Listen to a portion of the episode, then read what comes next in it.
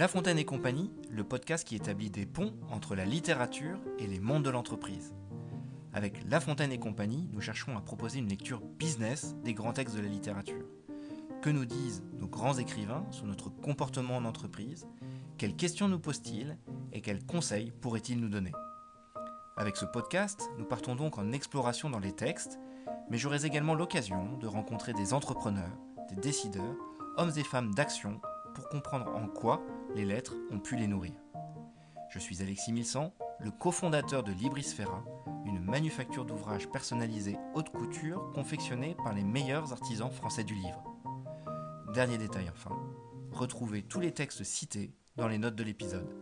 A tout de suite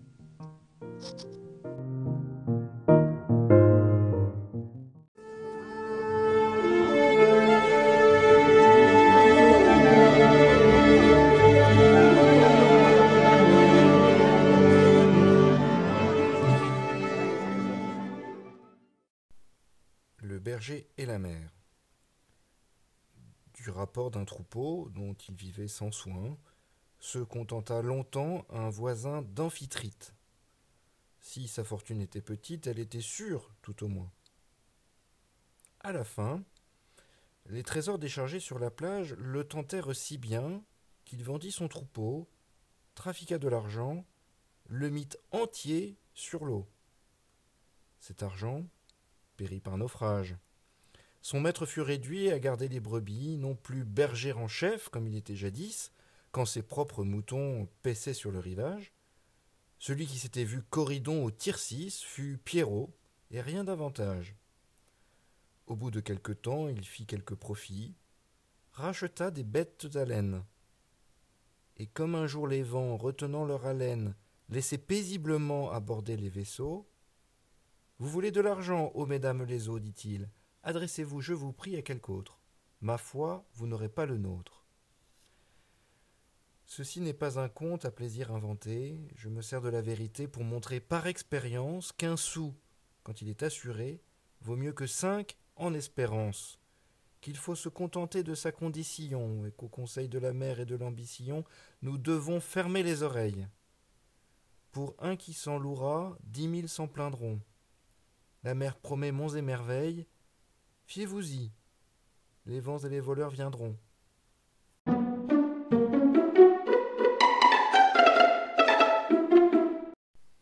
La Fontaine, cette semaine sur le podcast avec le berger et la mer. Eh bien, on se rend compte que La Fontaine n'a pas vraiment le pied marin. Euh, maître des eaux et des forêts, l'élément maritime n'est pas sa tasse de thé. Et puis surtout, euh, s'il peut mettre un coup de taquet euh, à Colbert, euh, qui est finalement le, nouveau Fouquet, Fouquet qui a été le protecteur de La Fontaine et qui a été démis de ses fonctions, jeté en prison par Louis XIV, qui aura nommé Colbert. Colbert a, créé de nombreuses entreprises publiques pour assurer le, triomphe de la France dans le commerce et notamment le commerce extérieur. Et donc Colbert a créé deux compagnies maritimes, en, en 1664 la Compagnie des Indes, en 1670 la Compagnie du Levant, qui euh, toutes deux euh, eurent des difficultés, notamment vis-à-vis -vis de leurs investisseurs.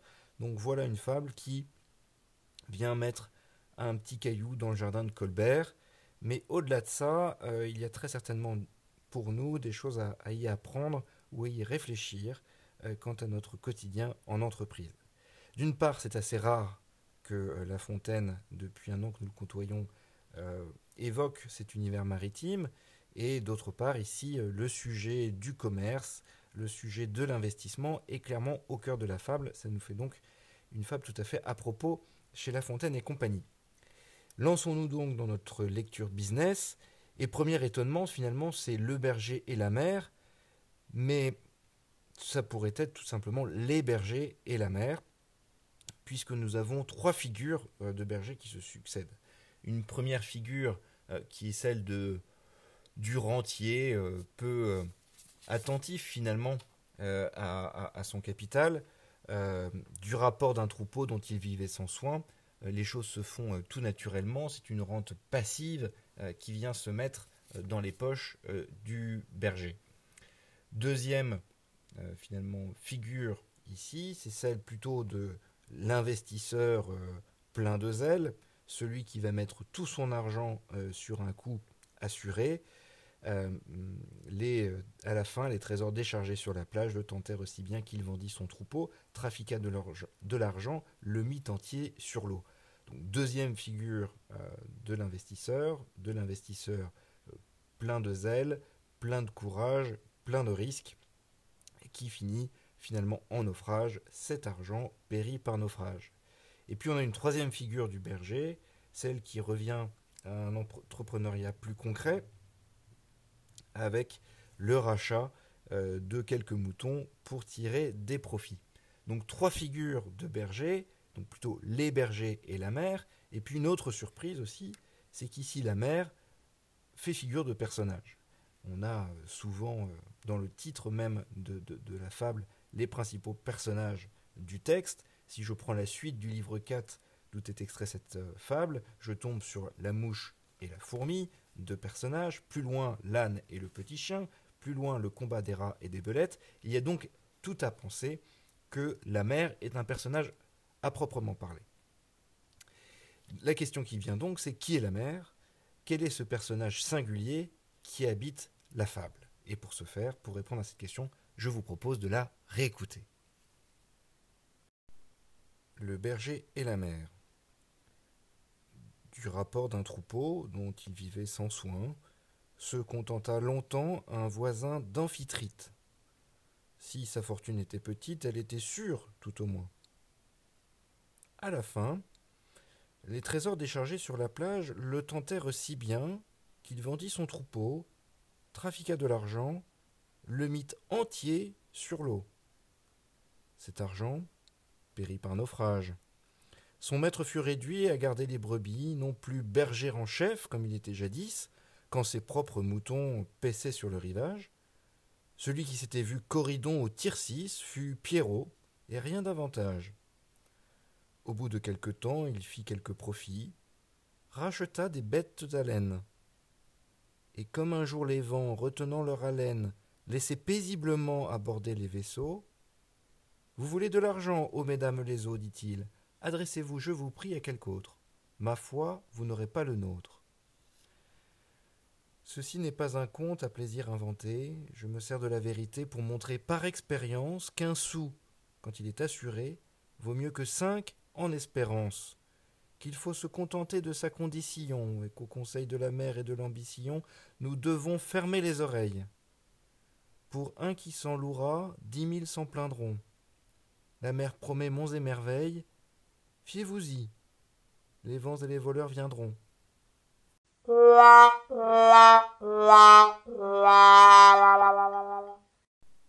Le berger et la mère. La mère est donc un personnage, et c'est un personnage discret dans cette fable. Euh, la Fontaine nous amuse, c'est fin La Fontaine, et en quelque sorte il faut plonger véritablement dans le texte pour découvrir qui est la mère. Quelle figure a-t-elle? Qui est cette amphitrite euh, dont on nous dit que le, que le berger est le voisin, cette déesse de la mer.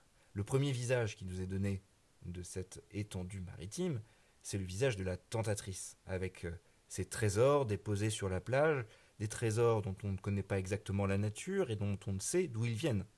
Ils sont déposés sur un lieu ô combien instable, fait de sable, fait de tourments, euh, fait de peut-être de sable mouvant. dès lors, c'est la tentatrice qui fait que le berger euh, vend euh, tout ce qu'il a finalement de très solide et de tangible, à la fois son troupeau, mais aussi le revenu euh, qui est attaché à ce troupeau, pour l'investir sur, en quelque sorte, de l'instable, du vent, du liquide, en quelque sorte du rien. On a d'ailleurs un mouvement dans le texte qui est tout à fait significatif de, cela, quand La Fontaine décrit l'investissement que fait le berger. À la fin, les trésors déchargés sur la plage, donc on a dit que la plage était un lieu instable et que ces trésors ne sont pas décrits, on ne sait pas d'où ils viennent, on n'en connaît pas la nature, le tentèrent si bien qu'il vendit son troupeau, trafiqua de l'argent, le mit entier sur l'eau. Cet argent périt par naufrage. On a donc vendu son troupeau, argent, eau, naufrage. En trois vers, euh, La Fontaine décrit finalement ce passage du solide, du tangible, vers euh, le liquide et l'immatériel. Et il fait rimer le résultat naufrage avec ce qui avait séduit initialement euh, le berger, naufrage, plage. Pardon. Donc on a ce premier visage de la mère qui est la tentatrice. Mais c'est une tentatrice finalement assez passive. Euh, le, berger est celui et le moteur. Il, voit les choses et, c'est lui qui est moteur et qui décide par lui-même de céder à cette tentation. L'autre caractéristique de la mère dans le texte, c'est son instabilité. On voit qu'un jour tout va bien, euh, c'est la deuxième tentation, et comme un jour les vents retenant leur haleine laisser paisiblement aborder les vaisseaux.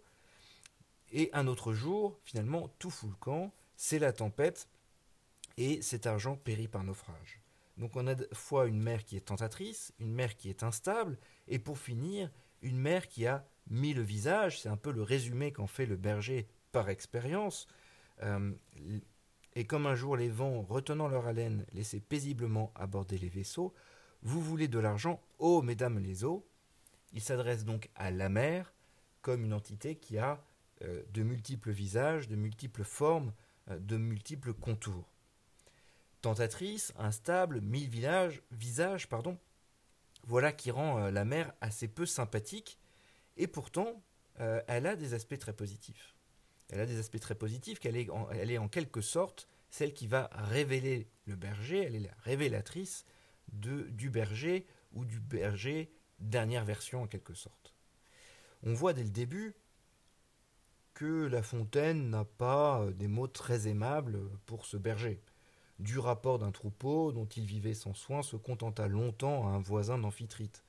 On a donc un homme là qui est encore une fois un, rentier euh, euh, opportuniste.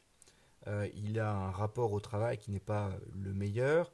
Euh, il, vit sans soin de son capital, il a une attitude euh, attentiste euh, envers son travail.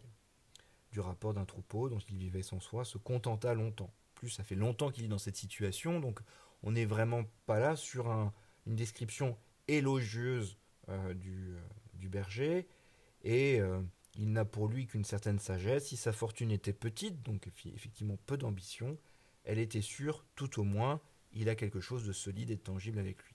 Mais donc, les quatre premiers vers de la femme ne présentent pas un berger extrêmement sympathique. Non seulement il est dans une attitude très attentiste, mais en plus, il ne prend pas soin euh, du capital qui lui est donné. Et donc, la tentation euh, qui pourrait paraître négative de la mère vient sortir ce berger attentiste de son confort euh, routinier, et en quelque sorte, elle le renouvelle elle le renouvelle, quitte à le dénaturer. Mais encore une fois, c'est bien le berger euh, qui est tout à fait moteur dans cet acte de dénaturation. Il passe de la terre à la mer, il passe de la stabilité à l'instabilité, il passe du tangible à l'intangible.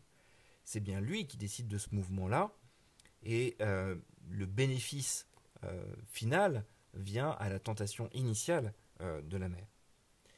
Euh, c'est le berger lui-même qui se piège. Euh, il est tenté, il succombe, et c'est lui surtout qui agit sans mesure, puisque il met tout dans ce nouvel investissement. Le tentèrent aussi bien qu'il vendit son troupeau, trafiqua de l'argent, le mit entier sur l'eau.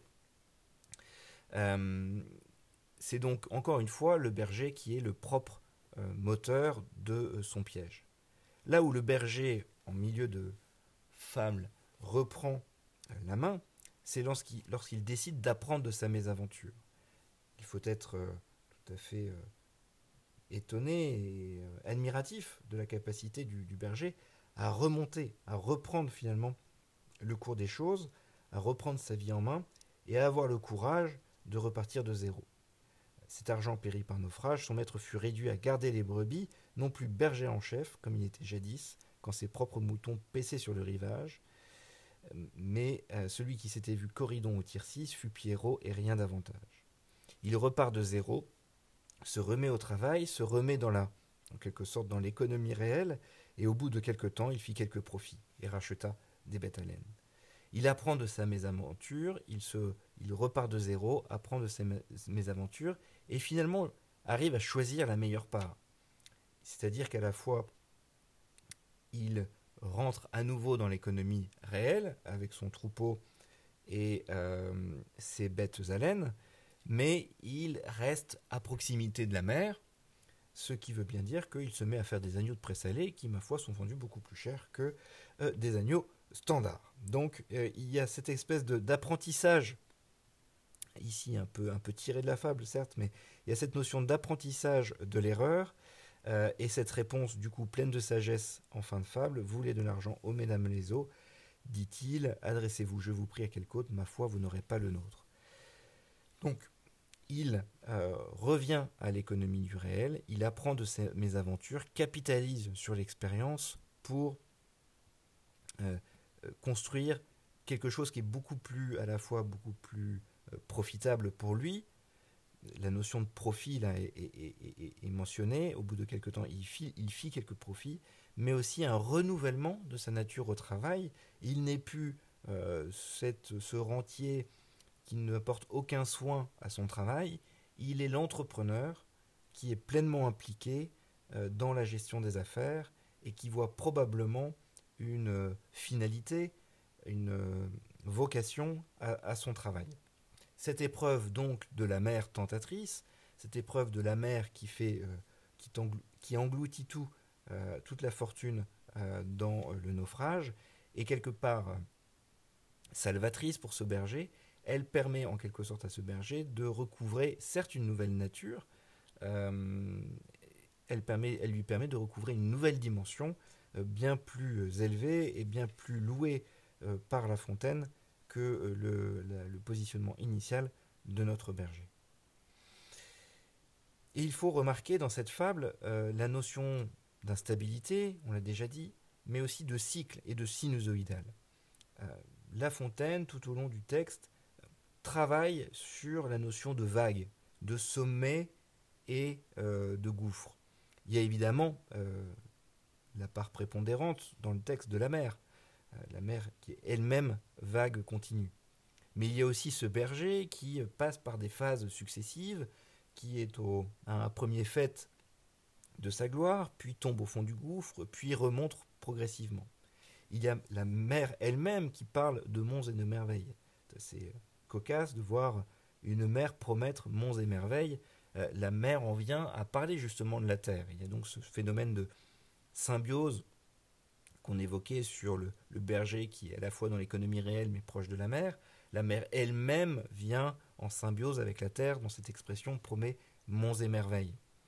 Euh, enfin, sur la dernière évocation euh, de la sinusoïde du cycle, euh, toute la fable est une succession d'octosyllabes et d'alexandrins.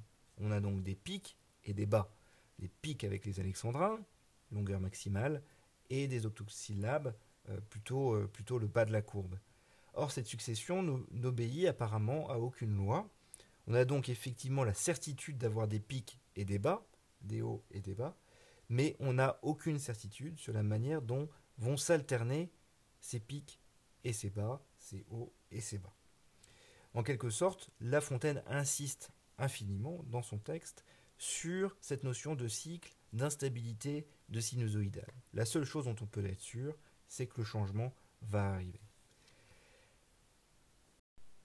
Insister comme il le fait sur cette notion d'instabilité, de cycle, de sinusoïdal est, une occasion pour La Fontaine de nous alerter, euh, dans le cadre d'une lecture business, à la notion de risque, de risque propre à, chaque investissement. Les différents profils euh, de berger sont finalement différents profils d'investisseurs. À la fois, euh, on l'a vu, le rentier qui fait peu de cas de son capital et qui cherche peu de risques. Euh, l'investisseur euh, zélé, qui va plutôt, lui, chercher un niveau de risque important en espérant avoir un gain élevé. Et pour finir, le travailleur besogneux, qui néanmoins a cette notion euh, d'investissement, puisqu'il cherche des bêtes à laine, je cite. Au bout de quelques temps, il fit quelques profits, racheta des bêtes à laine. Donc il est bien désormais dans cette notion d'investissement et encore une fois d'attention à son travail différents profils euh, d'investisseurs par rapport à la notion de risque. Et La Fontaine nous alerte à ce contexte d'instabilité et euh, nous fait réfléchir d'abord sur euh, notre capacité à nous relancer quand on prend des risques. Est-ce que nous sommes en mesure de repartir de zéro tel que le fait le berger?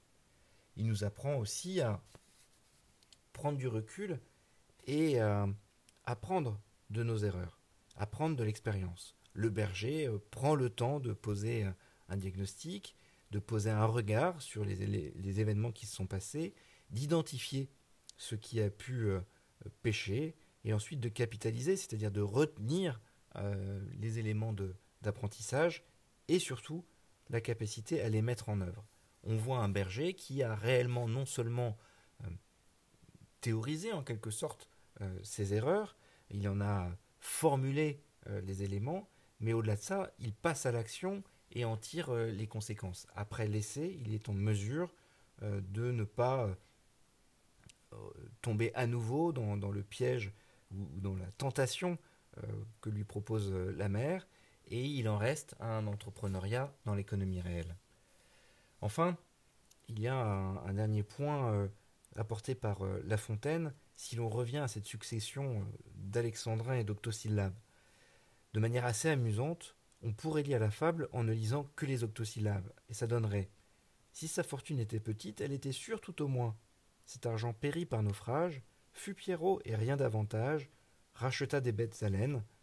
Ma foi, vous n'aurez pas le nôtre. Je me sers de la vérité pour montrer par expérience qu'un sou, quand il est assuré, vaut mieux que cinq en espérance. Nous devons fermer les oreilles. La mer promet monts et merveilles. Et donc cette succession pardon, d'octosyllabes nous, nous donne un résumé de la, fable on a la situation initiale, si sa fortune était petite, elle était surtout au moins. Ensuite, on a différentes péripéties. Cet argent périt par naufrage, fut Pierrot rien davantage, racheta des bêtes à laine, ma foi vous n'aurez pas le nôtre. Et puis on a l'essentiel de la morale, je me sers de la vérité pour montrer par expérience qu'un sou, quand il est assuré, vaut mieux que cinq en espérance. Nous devons fermer les oreilles, la mer promet monts et merveilles. On a donc finalement l'essentiel de la fable uniquement dans les octosyllabes. Encore une fois, la situation initiale, les péripéties et la morale. Peut-être une manière pour La Fontaine de nous faire réfléchir sur quel est le minimum minimorum ou le strict minimum dont nous avons besoin dans nos affaires. Qu'est-ce qui nous garantit finalement l'essentiel de la valeur Encore une fois, si sa fortune était petite, elle était sûre tout au moins. Quel est ce socle dont nous avons besoin avant de partir à l'aventure et euh, tenter de nouveaux projets? C'est une réflexion que, nous donne La Fontaine, surtout qu'en fait, dans cette dernière phrase, et surtout quand on lit euh, la, fable uniquement dans ses octosyllabes, la mer promet monts et est un vers qui, euh, euh, finalement, apporte une synthèse d'un autre niveau. La mer promet monts et merveilles, encore une fois, en associant cette notion de mont, de montagne, et donc de terre et de solidité à cette notion de mer, ça vient renforcer l'idée selon laquelle la tentation offerte par la mer a été bénéfique au berger. Il n'y a donc pas d'opposition chez La Fontaine entre ces projets ambitieux, ces projets finalement hors de la condition, à partir du moment où justement on le fait attention à sa condition. À partir du moment où je me sers de la vérité pour montrer par expérience qu'un sou quand il est assuré vaut mieux que cinq en espérance. À partir du moment où on a assuré ce socle fondamental, ce, cette fortune étant petite, elle était sûre tout au moins. Ce à quoi pourrait nous inviter La Fontaine en termes business ici, c'est de savoir sanctuariser finalement le socle, le minimum qu'il est nécessaire d'avoir pour nos projets entrepreneuriaux, avant de s'engager dans des aventures plus avant, mais sans rien renoncer à cet esprit d'exploration à cet esprit de mission que la mer ici représente dans le texte. On a donc un, une relation euh, beaucoup plus riche euh, proposée ici euh, par La Fontaine qu'une simple opposition entre le berger et la mer, entre un entrepreneuriat très concret, j'allais dire basique, et une volonté d'aller de l'avant et d'aller conquérir des océans bleus ou des océans rouges. Euh, on a au contraire la volonté chez La Fontaine de nous rappeler quelles sont les conditions minimales du succès vers des entreprises ou des aventures entrepreneuriales euh, à plus grande échelle. Dès lors, euh, comme citation pour cette semaine, je garderai effectivement la définition de ce socle minimal, ce port d'attache en quelque sorte avant d'aller conquérir le monde et les mers. Je me sers de la vérité pour montrer par expérience qu'un sou quand il est assuré vaut mieux que cinq en espérance. Effectivement, La Fontaine en bon peut-être pas en bon, bon entrepreneur, sa, biographie ne nous dit pas ça, mais en bon moraliste de l'entreprise, euh, nous rappelle que la trésorerie est, essentielle et qu'il faut s'assurer de notre tableau de financement futur, de nos flux de trésorerie à venir, euh, et sans rien fonder finalement sur uniquement euh, l'espérance. Sachons garder du concret avant de nous lancer dans des aventures par trop risquées voilà, voilà ce qui est probablement le message d'entreprise, le message business de La Fontaine dans cette fable. C'est la fin de cet épisode de La Fontaine et compagnie. Je vous invite à relire délectation Le Berger et la Mer.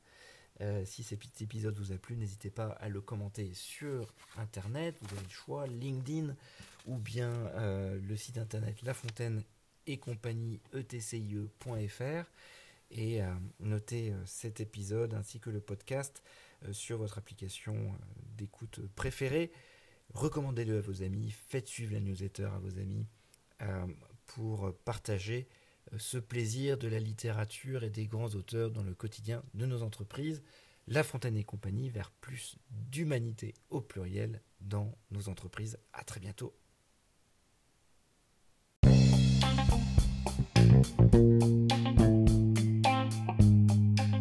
C'est la fin de cet épisode de La Fontaine et compagnie, le podcast, le podcast qui vise à établir des ponts entre la littérature et les mondes de l'entreprise. Merci infiniment de l'avoir écouté jusqu'au bout. Si vous aussi, vous appelez de vos voeux plus d'humanité, au pluriel, dans les entreprises, aidez à faire connaître La Fontaine et compagnie avec la fameuse note 5 étoiles et le commentaire bienveillant sur votre application podcast. Un message pour nous faire progresser Rendez-vous sur le site de La Fontaine et compagnie où vous pourrez également vous inscrire à la newsletter et recevoir ainsi chaque semaine des bonus complémentaires aux épisodes. Un immense merci et à la prochaine Música